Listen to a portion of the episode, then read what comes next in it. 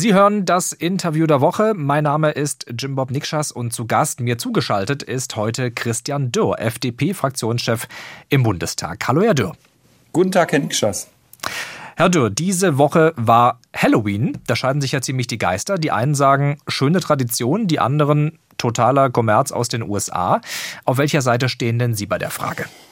Also ich glaube, ich habe da die liberale Mittelposition. Ich bin einerseits Protestant, insofern ist es für mich auch der Reformationstag, aber ähm, ich habe ähm, gerne die Tür geöffnet für Kinder, die äh, lustig und gruselig verkleidet waren und dann Süßigkeiten rausgegeben. Also insofern, ich finde äh, Halloween eigentlich eine schöne Sache und habe überhaupt gar nichts dagegen. Das heißt, die Chancen stehen nicht schlecht, dass Sie in Ihrem Wahlkreis auch mal so eine Halloween-Party schmeißen wie Heidi Klum in New York? also in dem Umfang, wie Heidi Klum es in New York macht, garantiert nicht, aber äh, ich war auch schon mal auf Halloween-Partys. Herr Dürr, ich äh, habe eine tolle Überleitung parat. Einigen in Ihrer Partei gruselt es inzwischen ja auch ziemlich vor einer Fortsetzung der Ampelkoalition. Es gab zwar von Anfang an, muss man sagen, kritische Stimmen, aber jetzt haben diese Woche auch nochmal 26 FDP-Politikerinnen aus Ländern und Kommunen einen Brief geschrieben, einen Weckruf an die Parteispitze. Der ging auch an ihre Bundestagsfraktion, in dem sie den Ausstieg aus der Ampelkoalition fordern. Unter anderem, weil sie, wie sie sagen, die FDP bis zur Unkenntlichkeit in dieser Koalition verbiegen müsste. Was sagt eigentlich der Fraktionschef im Bundestag dazu? Also in einer liberalen Partei darf und soll diskutiert werden. Ähm, die Einschätzung gleichwohl dieser 26 teile ich nicht und äh, will hinzufügen, Herr Nikschas, äh, wir reden von 26 Menschen, äh, teilweise Kommunalpolitiker vor Ort aktiv, ähm, teilweise eben ganz normale Basismitglieder, die sich, äh, die sich ihr Recht rausnehmen, sich zu äußern, was nochmal mehr als legitim ist. Gleichzeitig habe ich eine andere Auffassung und will das nur in einen, in einen Zusammenhang rücken. Die FDP hat äh, etwa 77.000 Mitglieder, von denen haben sich jetzt 26 geäußert. Ähm, es wäre ja fast schon unnormal, wenn nicht auch einige andere Auffassungen sind als die große Mehrheit.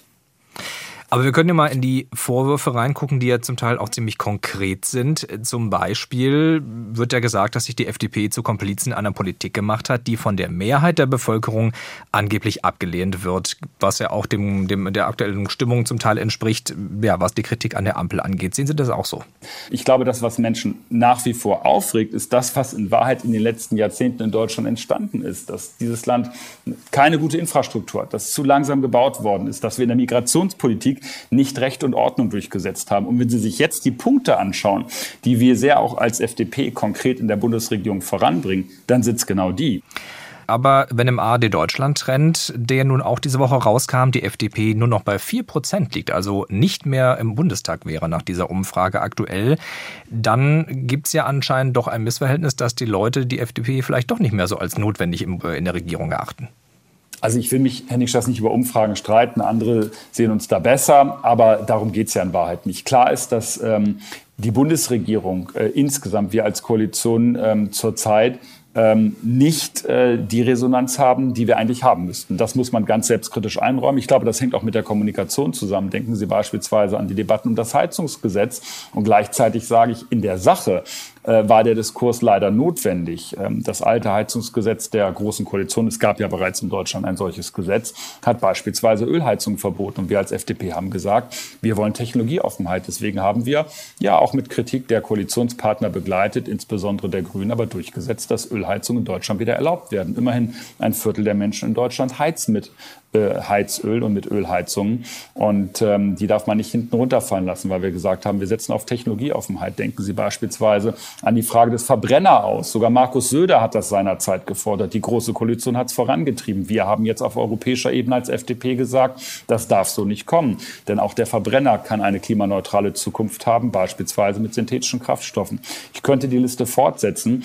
Ähm, ich glaube, dass viele der äh, großen Kritikfelder, die wir zurzeit in der Bundespolitik äh, erleben, auch geerbte sind. Das heißt aber nicht, dass wir nicht die Verantwortung hätten, es zu ändern. Aber ich glaube, der Hinweis sei mir zumindest politisch erlaubt, dass es so ist.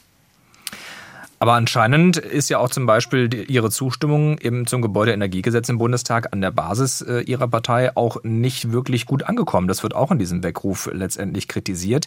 Zeigt dann nicht trotzdem was, dass etwas falsch läuft zwischen Berlin und, und der Basis, wenn es da immer noch diese Zweifel gibt an dieser Koalition?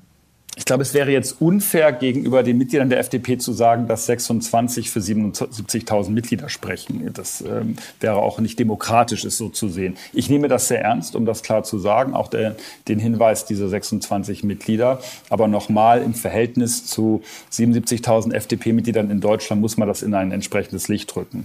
Und gleichzeitig sage ich, wir müssen besser werden, auch in der Kommunikation. Ich habe das, äh, den Eindruck, dass gerade bei der Migrationspolitik, wo wir jetzt eine komplette Wende vollziehen, endlich endlich Recht und Ordnung durchsetzen. Diejenigen, die abgeschoben werden müssen, dass wir die Rechtsgrundlagen schaffen, dass sie auch abgeschoben werden.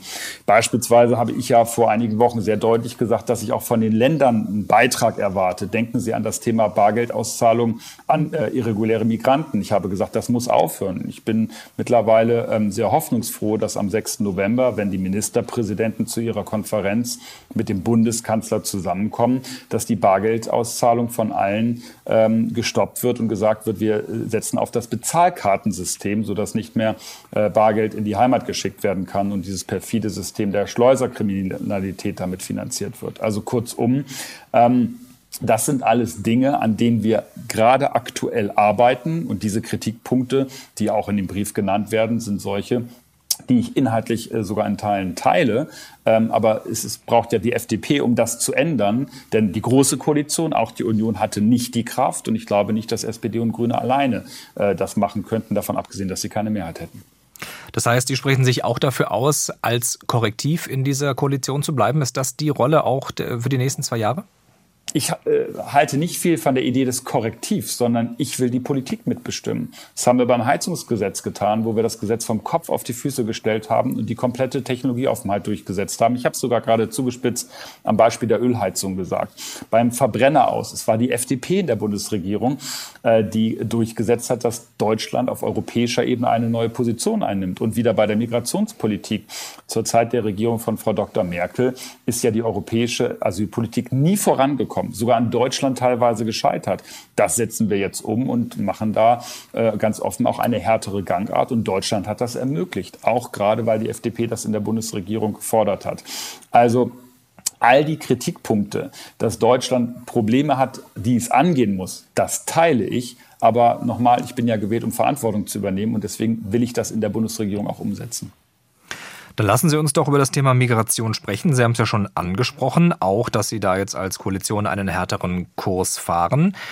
Warum eigentlich? Warum hat sich der Kurs jetzt in den letzten Monaten nochmal so gedreht bzw. verschärft? Liegt das nicht doch an den schlechten Wahlergebnissen für die Ampel in Hessen und Bayern und an den Umfragewerten für die AfD? Oder warum kommt dieser andere Kurs auf einmal? Also der politische Anlass sind sicherlich die gestiegenen Zahlen der irregulären Migration. Wir hatten ja im vergangenen Jahr vor allen Dingen einen Zuzug äh, von Kriegsflüchtlingen aus der Ukraine. Und da gibt es ja einen breiten gesellschaftlichen Konsens, dass Deutschland hier seine humanitären Aufgaben wahrnimmt. Und gleichzeitig sagen die Menschen, wieso kommen äh, Migranten nach Deutschland, nach Europa, die in Wahrheit keine Bleibeperspektive haben. Und deswegen dort die härtere Gangart. Ähm, die Zahlen sind wieder gestiegen.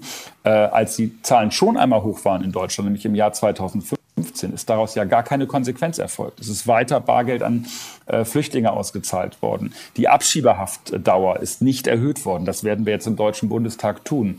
Und ähm, ich könnte die Liste fortsetzen. Also Mehr Durchsetzung von Recht und Ordnung bei der Migrationspolitik ist ein ganz zentrales Anliegen der FDP einerseits. Und ich will hinzufügen, auch der Koalitionspartner, auch der Bundeskanzler hat sich äh, dazu deutlich geäußert. Und ähm, ich glaube übrigens, das ist auch gar keine neue Position von, von Olaf Scholz, sondern auch als Hamburger Bürgermeister hat er das schon als Landespolitiker äh, so versucht in Hamburg durchzusetzen. Ähm, und deswegen äh, sind wir da durchaus in der Koalition auch einig, auch wenn es beispielsweise an der grünen Basis natürlich Stimmen gibt, die das anders wiederum sehen. Aber das gehört zu demokratischen Parteien äh, selbstverständlich dazu, dass einige innerhalb von Parteien die Dinge auch anders sehen. Äh, aber der Anlass sind nicht irgendwelche Umfragewerte, sondern die realen Bedingungen und äh, die äh, realen Zuzugszahlen in Deutschland. Denn die irreguläre Migration, sie muss nach unten. Für die Arbeitsmigration ist Deutschland offen, aber die irreguläre Migration muss nach unten. Die FDP, ihre Partei, schlägt da ja auch sehr deutliche Töne an. Christian Lindner und Marco Buschmann haben jetzt auch vor kurzem sich dafür ausgesprochen, ganz konkret Sozialleistungen für, äh, für Asylbewerber zu kürzen, um weniger Anreize mhm. zu bieten. Herr Lindner sprach auch von einem Magnet, den man abschalten müsse. Da gab es auch viel Kritik von SPD und Grünen, dass die FDP da einen Unterbietungswettbewerb einfach anfängt bei Sozialleistungen. Nein, das teile ich überhaupt gar nicht. Denn klar ist doch, dass diejenigen, die keine Bleibeperspektive haben, die kein Anrecht auf humanitären Schutz haben, das Land wieder verlassen müssen. Und dann ist es doch nur sinnvoll und nachvollziehbar, dass die äh, Sozialleistungen dann nicht mit der Aufenthaltsdauer auch noch steigen, sondern im Gegenteil, sie müssen sinken. Andere Länder, Niederlande beispielsweise, machen das, skandinavische Länder und machen das sehr erfolgreich. Diese sogenannten Pull-Faktoren, die Deutschland attraktiv machen, auch für irreguläre Migranten, die müssen weg.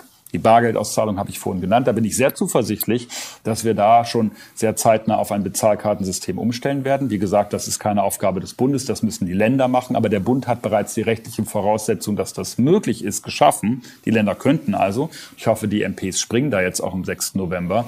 Und auf der anderen Seite, was den Sozialstaat insgesamt betrifft, ähm, da finde ich es richtig, darüber nachzudenken, auch Leistung zu kürzen für diejenigen, die ausreisepflichtig sind. Denn wer vollziehbar ausreisepflichtig ist, hat das Land eben auch wieder zu verlassen. Und diese Pull-Faktoren müssen weg. Das ist aus meiner Sicht kein Unterbietungswettbewerb. Und ich will hinzufügen, Herr Nikschas, wenn ich jetzt äh, einige Stimmen aus der SPD-Fraktion beispielsweise höre, die äh, mit mir, ich habe das ja schon vor einiger Zeit vorgeschlagen, der Auffassung sind, äh, dass wir Asylverfahren auch vielleicht gar nicht mehr in Europa oder Deutschland durchführen sollten, sondern eher in den Herkunftsregionen, also in sogenannten Drittstaaten, beispielsweise in Afrika, damit übrigens auch aus humanitären humanitären Gründen die Menschen sich gar nicht mehr auf diese fürchterliche und lebensgefährliche Route über das Mittelmeer machen müssen, sondern dass die Verfahren rechtsstaatlich in Afrika durchgeführt werden beispielsweise.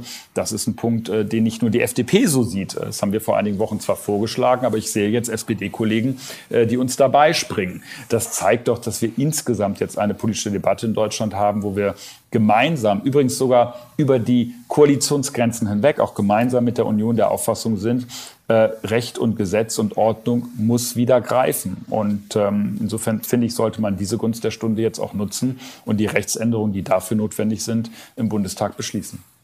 Aber dann lassen Sie uns nochmal auf die Sozialleistungen schauen. Marcel Fratscher nämlich, der Präsident des Deutschen Instituts für Wirtschaftsforschung, hat unter anderem einen Beitrag zur Debatte geleistet und gesagt, es gibt eine Studie der amerikanischen Princeton University, die hat gezeigt, dass in Dänemark zum Beispiel, wo man die Sozialleistungen für Geflüchtete auch um 50 Prozent gesenkt hat im vergangenen Jahr, dass da die Zahl der Neuankömmlinge quasi nur ja, sehr wenig zurückgegangen ist. Um gerade mal 3,7 Prozent wurde das Ganze reduziert. Also hat das doch vielleicht gar nicht so wahnsinnig abschreckende Wirkungen, die Leistungen runterzufahren, wie Sie vielleicht sagen, oder?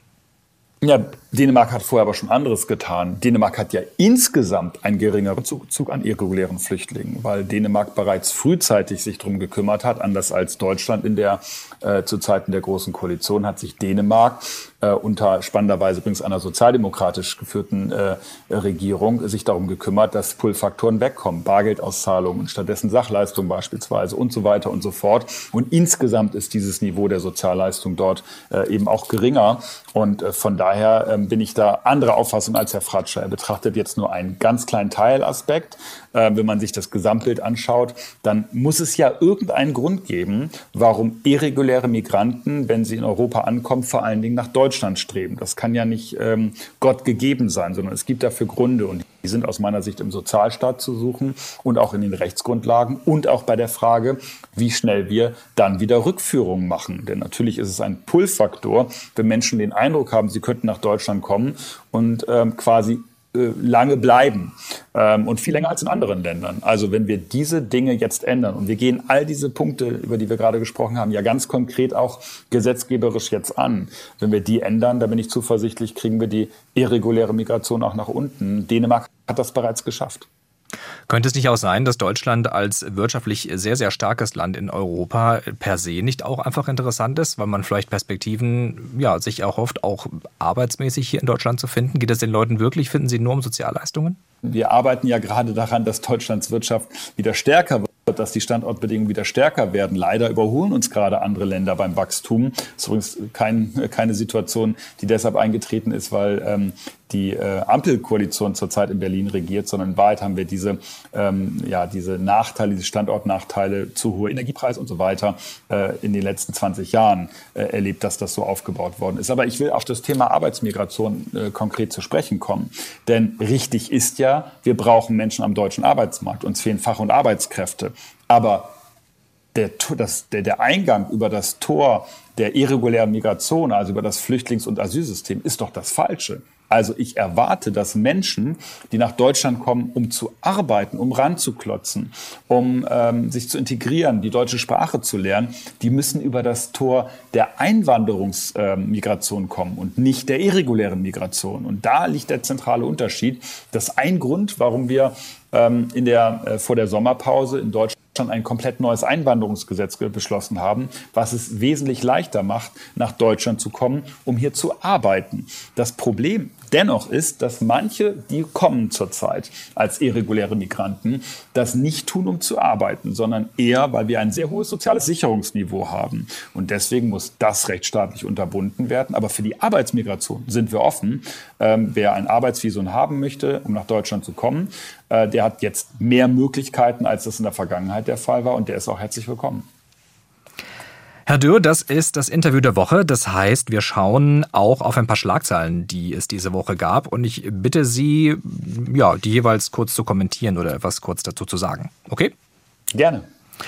Die FIFA vergibt die Fußball-WM 2034 wohl an Saudi-Arabien. Halte ich höchstens für halb klug. Sollte man die WM vielleicht doch boykottieren? Also ich tue mir immer schwer, wenn wir uns alle mal gegenseitig boykottieren. Aber wir haben doch eins gelernt, eine WM äh, ähm, zu bestimmten Jahreszeiten und dann auch noch in Regionen, wo man sich die Frage stellt, ob das wirklich sinnhaft ist, da mache ich ein Fragezeichen dran. Also ich glaube, die FIFA hätte eigentlich aus der WM in Katar lernen müssen. Das hat sie offensichtlich nicht, was ich bedauere. Ein Polizist schmiert sogenannten Klimaklebern am Kanzleramt Farbe ins Gesicht. Also klar ist, dass äh, auch Polizistinnen und Polizisten sich an Recht und Gesetz halten müssen. Äh, aber klar ist auch, dass das, was Klimakleber tun, ja keine freundliche Form der Demonstration ist, sondern es sind Straftaten, die müssen geahndet werden. Also mein Hinweis lautet insbesondere an die Landesinnenminister, diese Straftaten, dieses Festkleben, dieser Eingriff in den Straßenverkehr, das muss konsequent verfolgt werden. Das kann man natürlich nicht, indem man einen Pinsel selbst in die Hand nimmt, sondern indem man Personalien feststellt und die Menschen festnimmt. Die Lokführergewerkschaft GDL droht zum Start neuer Tarifgespräche jetzt schon wieder mit Streiks. Also Streiks bei der Bahn helfen uns sicherlich nicht unbedingt weiter und gleichzeitig respektiere ich natürlich das Streikrecht in Deutschland. Deswegen sehen Sie es mir nach, dass ich ähm, Tarifverhandlungen äh, in der Privatwirtschaft äh, nicht kommentiere als Politik, denn zu Recht machen die Löhne die Sozialpartner, das heißt Arbeitgeber und Gewerkschaften und nicht die Politik. Im neuen ARD Deutschland Trend bewertet jeder Dritte die neue Wagenknecht-Partei wohlwollend. Also ähm, ich bin anderer Auffassung. Ich gehöre zu den zwei Dritteln, äh, die die neue Partei nicht wohlwollend betrachten. Ähm, es ist legitim, dass neue politische Angebote da sind. Das finde ich vollkommen in Ordnung. Gleichzeitig stelle ich mir die Frage, welche Lösung Frau Wagenknecht bietet. Also mehr Russlandnähe, das heißt weniger Nähe zu unseren westlichen Partnern. Ist übrigens auch kein wirtschaftlich erfolgreiches Modell, davon abgesehen, dass es uns ähm, geopolitisch in Schwierigkeiten bringt. Ein möglicher Austritt aus der NATO ist, glaube ich, nicht im sicherheitspolitischen Interesse Deutschlands. Und ähm, dann eben auch ähm, unklare Äußerungen zum Nahostkonflikt gerade vor dem Hintergrund der deutschen Geschichte und unserer Staatsräson, was das Existenzrecht Israels betrifft, ist für mich kein attraktives politisches Angebot. Das heißt, eine Koalition mit einer möglichen Wagenknecht-Partei in Zukunft würden Sie ausschließen? Diese Partei vertritt das Gegenteil. Also diese mögliche Partei, und es gibt ja kein Parteiprogramm bisher, sondern ich kann mich ja nur auf die Äußerung von Frau Wagenknecht stützen. Ähm, das ist das Gegenteil von liberaler Politik. Ähm, also mehr Putin-Nähe und weniger USA-Nähe und weniger NATO und weniger Europa und weniger westliche Einbindung. Das wäre ja auch wirtschaftlich für Deutschland eine absolute Katastrophe und eine Sackgasse. Warum sollte man mit einer Partei zusammenarbeiten, ähm, die auch gerade was das das Thema Freihandel beispielsweise betrifft. Äh, wir sind eine Exportnation. Das komplette Gegenteil vertritt dessen, was die FDP möchte. Und äh, ich füge übrigens hinzu, äh, bei der Liste, was diese Koalition erledigt. Wir haben ein Freihandelsabkommen mit Kanada ratifiziert. Daran sehen Sie übrigens, wie wichtig auch da die FDP in Verantwortung ist. Das heißt, Sie hoffen als FDP-Politiker zumindest vielleicht darauf, dass die neue mögliche Wagenknecht-Partei vielleicht der AfD Umfragewerte abnimmt? Also ich beschäftige mich weniger mit anderen Parteien und ich gehe auch nicht in die Politik, um andere Parteien klein zu machen. Ich habe eine sehr klare Haltung zur AfD, ist aus meiner Sicht eine rechtsradikale Partei, die äh, im Deutschen Bundestag auch nichts zu suchen hat. Aber ähm, das ist nicht mein Ansatz, Politik zu machen, sondern ich schaue aufs Land und schaue mir an, welche Veränderung dieses Land braucht und die versuche ich politisch durchzusetzen. Über viele Beispiele haben wir ja vorhin schon gesprochen. Dann lassen Sie uns da nochmal zum Schluss kurz draufschauen. Zur Umsetzung vieler politischer Vorhaben braucht man ja auch Geld. Die Haushaltsplanung fürs nächste Jahr läuft und Ihr Finanzminister Christian Lindner besteht auch auf der Schuldenbremse, auf einem Sparkurs, der ja doch für viele Bereiche auch Folgen hat.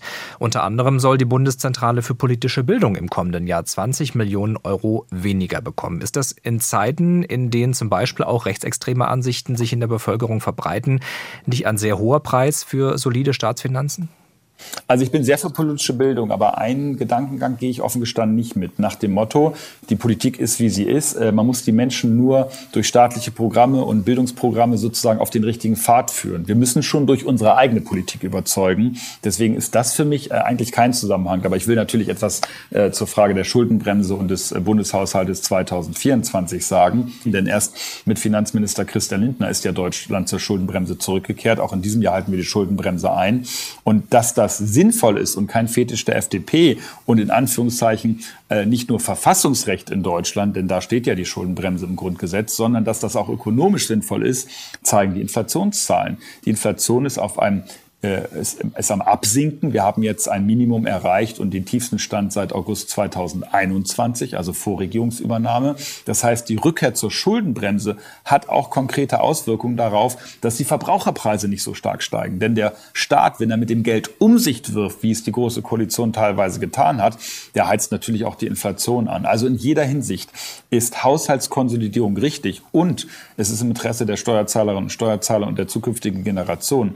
Denn die erwarten erwarten zu Recht von Politikern, dass die mit dem Geld auskommen, was, ihm die, was ihnen die Steuerzahler zur Verfügung stellen. Und das tun wir. Und das kann man äh, als Spleen der FDP bezeichnen, aber ich stehe voll und ganz dahinter und halte es in diesen Zeiten auch ökonomisch für wichtiger denn je. Nun will ja aber auch die Bundeszentrale für politische Bildung dafür sorgen, dass Menschen, die sich vielleicht nicht so für Politik interessieren, das tun. Das heißt, die Menschen erreicht man doch eher über diesen Weg, als darüber, äh, wie Sie sagen, ja, gute Politik zu machen aus Ihrer Sicht. Also ist es nicht doch ein Fehler, vielleicht an der politischen Bildung zu sparen? Es gilt sicherlich beides. Also äh, einerseits ist politische Bildung natürlich wichtig und auf der anderen Seite muss man eben auch gute Politik machen, um zu bestehen. Ähm, aber nochmal, wir haben verschiedene Bereiche in der Bundesregierung, ähm, die Konsolidierungsbeiträge leisten mussten, eben auch der Geschäftsbereich der Innenministerin beispielsweise, äh, aber auch andere Bereiche. Und gleichzeitig haben wir einen Bereich ausgenommen, nämlich den Geschäftsbereich des Bundesverteidigungsministers, äh, weil wir bei der Bundeswehr zu Recht gerade mehr Investitionen brauchen äh, wegen der äußeren Sicherheit. Ähm, Haushaltspolitik heißt immer, dass man mit knappen Ressourcen umgehen muss. Und das heißt immer, dass man nicht alle Bereiche nach einem Wünsch dir was Prinzip finanzieren kann. Aber ausgerechnet bei der Bildung sparen? Ja, dieses ausgerechnet finde ich immer spannend, weil ausgerechnet würden mir natürlich 100 weitere Beispiele einfallen. Natürlich könnte ich sagen, ich müsste in die Bundesautobahn noch das Doppelte investieren. Auch ganz, ganz wichtig für die deutsche Infrastruktur und für die Deutsch, für Deutschland als Exportnation. Ich könnte die Liste unendlich fortsetzen. Aber Bildung, ähm, sagen Sie doch als FDP immer, ist ein so wichtiges Gut, auch für ja. die, für die individuelle, ja, für das individuelle Fortkommen, was Sie ja immer betonen. Das passt doch nicht zusammen. Sie haben vollkommen recht, Herr Nikschas. Deswegen will ich ein konkretes Beispiel äh, nennen, wo wir äh, uns konzentrieren und zusätzlich investieren, nämlich in das Startchancenprogramm der Bundesbildungsministerin Bettina Stark-Watzinger. Was machen wir da ganz konkret? Nachdem die Länder sich lange geweigert haben, konnten wir uns mit den Ländern dort einigen. Wir geben 4000 Schulen in Deutschland, die es besonders schwer haben, weil sie in sozialen Brennpunkten sind, wo es Menschen besonders schwer haben, am Ende auch im Arbeitsleben zu sein und einen Abschluss zu machen. Denen geben wir zusätzliches Geld, um in Bildung zu investieren investieren. Also um Ihre Frage zu beantworten, auch in der Bildungspolitik setzen wir Prioritäten. Gießkanne hilft ja nicht weiter, sondern das Wichtigste ist doch, dass die jungen Menschen einen Schulabschluss machen. Und dazu tragen wir ganz konkret bei. Das ist ein Programm, was es vorher nicht gab. Das haben wir jetzt eingeführt. Da wird das Geld eben nicht mit der Gießkanne verteilt, sondern gerade um Bildungsgerechtigkeit zu haben, damit die äh, schulischen Chancen nicht mehr vom Elternhaus abhängen in Deutschland, investieren wir ganz konkret in dieses Programm.